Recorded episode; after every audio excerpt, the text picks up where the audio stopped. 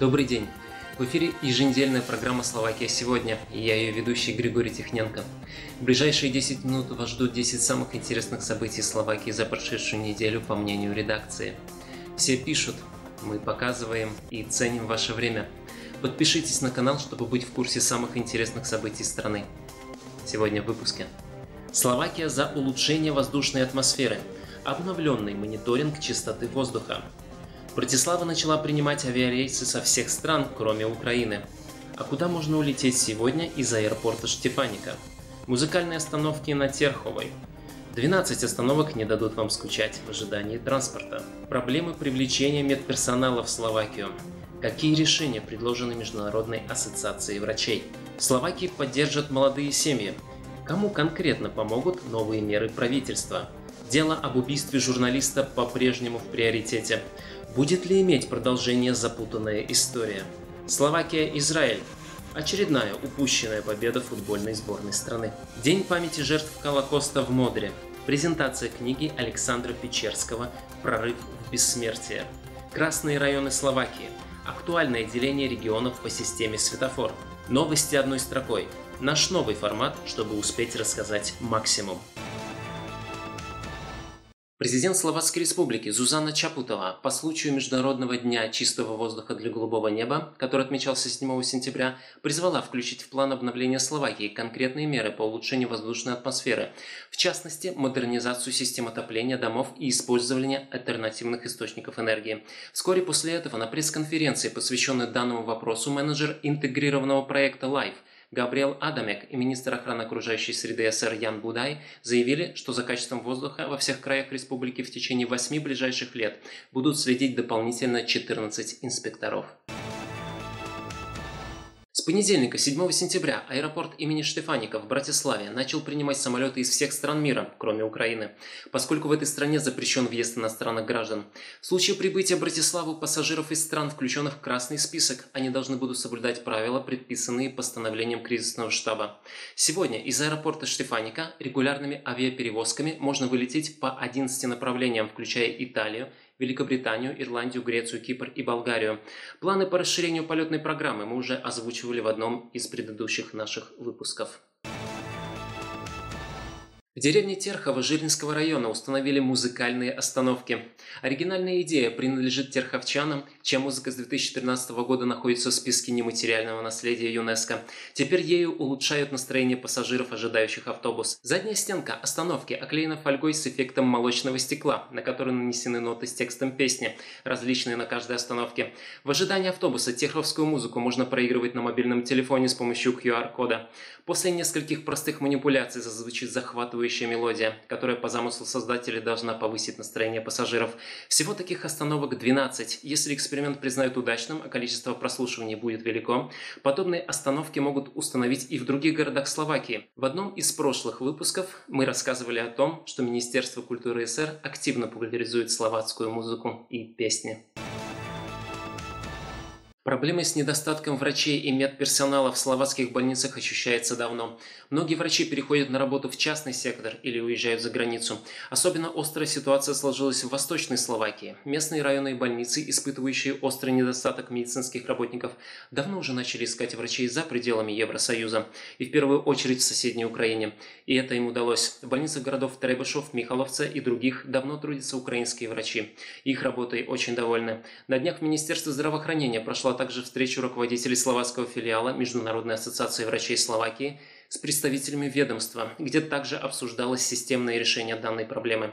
По словам пресс-секретаря Минздрава СР Зузаны Элиашевой, в стране существует довольно много бюрократических сложностей, которые мешают привлечь достаточное количество медиков. Они должны преодолеть значительное количество препятствий при оформлении документов, чтобы работать по специальности в Словакии. И речь сейчас идет о том, чтобы упростить эту систему, заявила Ильяшева. Министерство труда, социальных вопросов и семьи СР планирует ввести новое пособие для матерей еще в период беременности. Это будет касаться также студенток, будущих мам, для которых определяется декретная стипендия. Данное пособие будет введено согласно обязательствам, данным правительством в программном заявлении. Правительство обещало помочь молодым семьям с детьми, чтобы из-за экономической ситуации семьи недостатка финансов молодые семьи не отказывались от рождения детей. Однако аналитики к данной инициативе правительства относятся весьма скептически. По их мнению, введение данного пособия не учитывает актуальную экономическую ситуацию, когда в стране за последний год возник дефицит бюджета в размере 10 миллиардов евро. Дополнительно нужно вводить сокращенный рабочий день для обоих родителей, расширить сеть дошкольных детских учреждений и открыть больше основных общеобразовательных школ, считают аналитики. Дело об убийстве Яна Куциака и Мартины Кушнировой после вынесения вердикта специализированным уголовным судом в Пезинке остается приоритетом для словацкой полиции. Это на неделе провозгласил президент полицейского корпуса СР Петер Коваржик. Он информировал, что полиция активно сотрудничает с надзирающим прокурором, а бывший руководитель группы следователей остается в их полном распоряжении. Ковржик также приказал передать ему материал, связанный с распуском группы. Напомним, что на прошлой неделе Сенат специализированного суда по особо тяжким преступлениям снял обвинения с Марьяны К. и Алены Ж., которых подозревали в организации громкого убийства журналиста-расследователя коррупционных связей Яна Куциака и его невесты Мартины Кушнировой. Подробнее об эффекте оглашения данного вердикта и рекомендации фильма к просмотру, который объясняет суть происходящего, мы представили в нашем прошлом выпуске.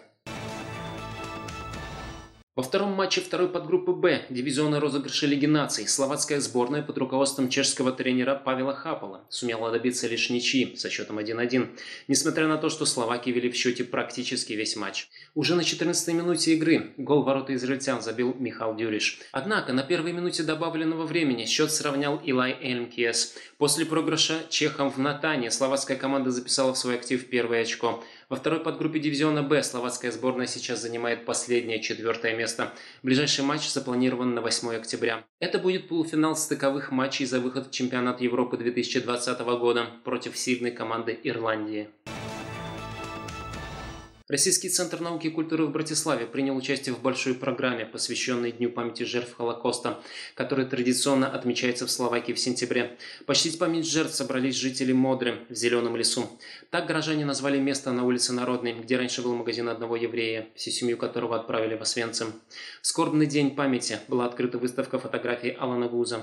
Местный ансамбль «Эбенезер» представил широкую палитру еврейских песен на крыльях покоя. Отдельного внимания в программе Дня памяти в Зеленом лесу заслужила личность советского офицера Александра Печерского. Словацкий переводчик книги «Воспоминания Александра Печерского. Прорыв в бессмертие» Эва Мали Тифранова рассказала собравшимся о личности героя книги и его нелегкой судьбе.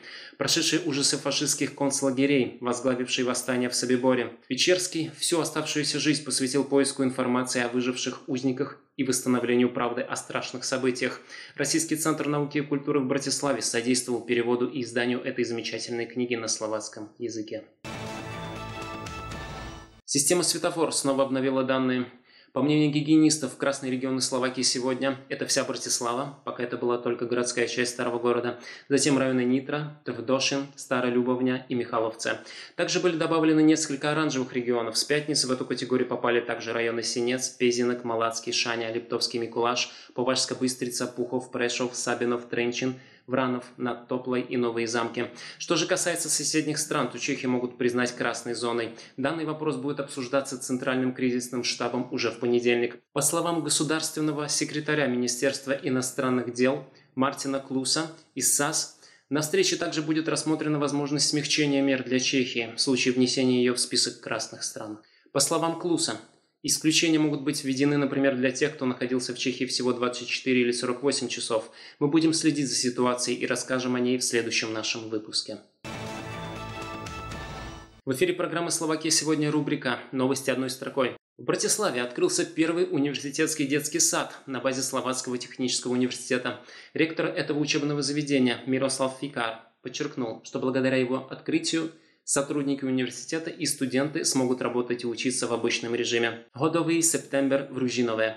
Ежегодный праздник в связи с ситуацией решили разбить на несколько более мелких по масштабу, проходящих в разное время и в разных районах Братиславы. Ссылку на даты проведения и программу развлекательных мероприятий мы оставили в описании. Всемирный музыкальный фестиваль в Братиславе снова принесет качественную разнообразную музыку в последние выходные сентября. На этот раз фестиваль будет сконцентрирован в одном месте – легендарном Вечике на площади СНП. Пройдет с 25 по 27 сентября. Это были 10 самых интересных новостей за последнюю неделю, по мнению редакции. Подписывайтесь на канал Словакия сегодня, чтобы быть в курсе актуальных новостей. Берегите здоровье, слушайте только хорошую музыку.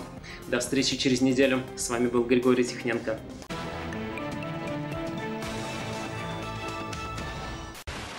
После проигрыша дома с чехами в Натанье словацкая команда записала в свой актив первое очко. Ты чё? Как детский сад, господи. Почему как? Во второй подгруппе... Сейчас надо, надо полностью высмеяться просто, чтобы... Ну, Черт, да. черт.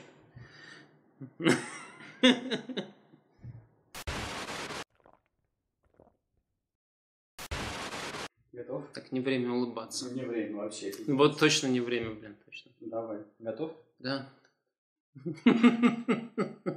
Ясно. Это новый Якадзуна. Во втором матче... Блин, нам придется вырезать эту новость. Во втором матче второй подгруппы Б. Дивизионный розыгрыш. Все, но это уже даже... Ну, это уже ненормально. Занимает последнее четвертое место. Ближайший матч запланирован на 8 октября. Это будет полуфинал стыковых матчей за выход на чемпионат Европы 2020 года против сильной команды Ирландии. Я дочитал эту новость. Ну Ну, да. Давай еще разочек попробуем. Во втором матче второй подгруппы Б дивизионная розыгрыша Лиги наций словацкая сборная под руководством чешского тренера Павела Хапала сумела добиться лишь ничьи со счетом 1-1, несмотря на то, что в Словакии